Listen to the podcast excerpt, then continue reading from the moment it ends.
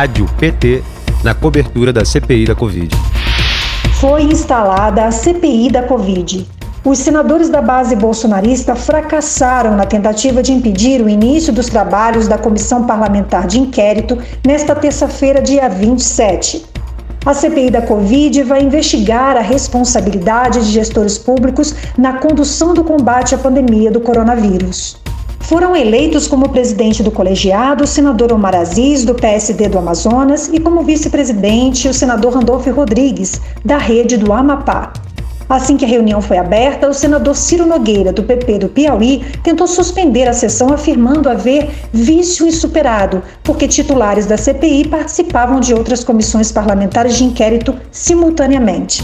Apesar de o senador Otto Alencar, do PSD da Bahia, que abriu a reunião, não ter aceitado o pedido para suspender a sessão, os parlamentares que participam de outras CPIs decidiram renunciar aos cargos para participar apenas da CPI da Covid.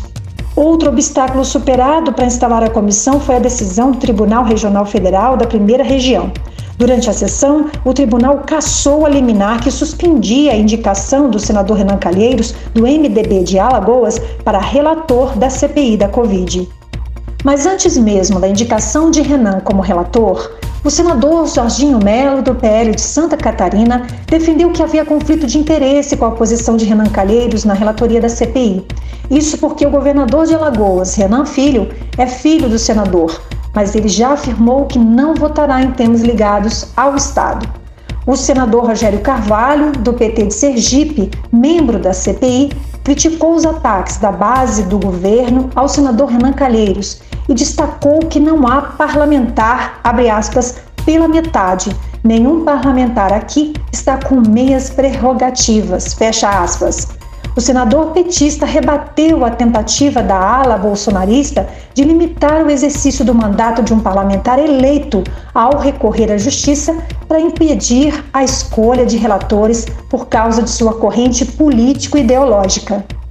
Isso é um ato de extremo autoritarismo achar que deve submeter qualquer que seja o parlamentar à posição de um determinado parlamentar ou de uma determinada corrente política. Isso é autoritário. Estou aqui para exercer aquilo que o povo do meu estado me delegou, que é representar uma posição política.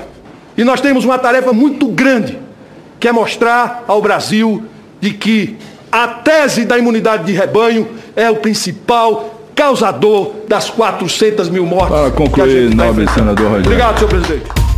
O senador Humberto Costa, do PT de Pernambuco, membro titular do Partido dos Trabalhadores na CPI, corrigiu algumas distorções promovidas pelos membros da base governista durante a reunião que instalou a CPI da Covid. A base do governo tentou emplacar a narrativa de que o presidente do Senado, Rodrigo Pacheco, do DEM de Minas Gerais, foi quem instalou a comissão e que a CPI foi realizada por ordem judicial.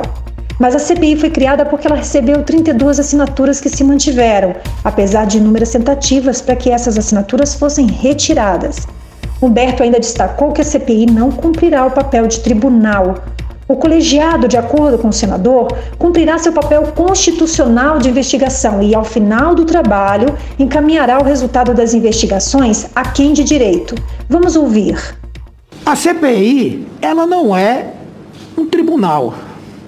A CPI, ela não tem o poder de julgar, nem condenar e nem absolver ninguém. A CPI é tão somente um instrumento de investigação, que ao final do trabalho encaminhará as suas conclusões para o Ministério Público, poderá encaminhar para as assembleias legislativas, câmaras de vereadores, tribunais de contas, etc. Portanto, invocar a questão da suspeição de quem quer que seja, especialmente do relator, na minha avaliação é equivocado, até porque o relatório a ser apresentado tem que ser aprovado pela maioria dos senadores. O colegiado vai investigar ações e omissões no combate no enfrentamento da pandemia de Covid-19 e os fatos conexos em relação à utilização de recursos federais. Desde o início da pandemia, o Brasil já registrou 392.204 mortes. e 14.370.456 casos. A próxima reunião da CPI está marcada para esta quinta-feira, dia 29, às 9 da manhã. Na oportunidade, deve ser aprovado o plano de trabalho do colegiado. A expectativa é que a primeira audiência seja realizada na próxima terça-feira, dia 4 de maio, para ouvir o ex-ministro da Saúde do governo Bolsonaro, Luiz Henrique Mandetta.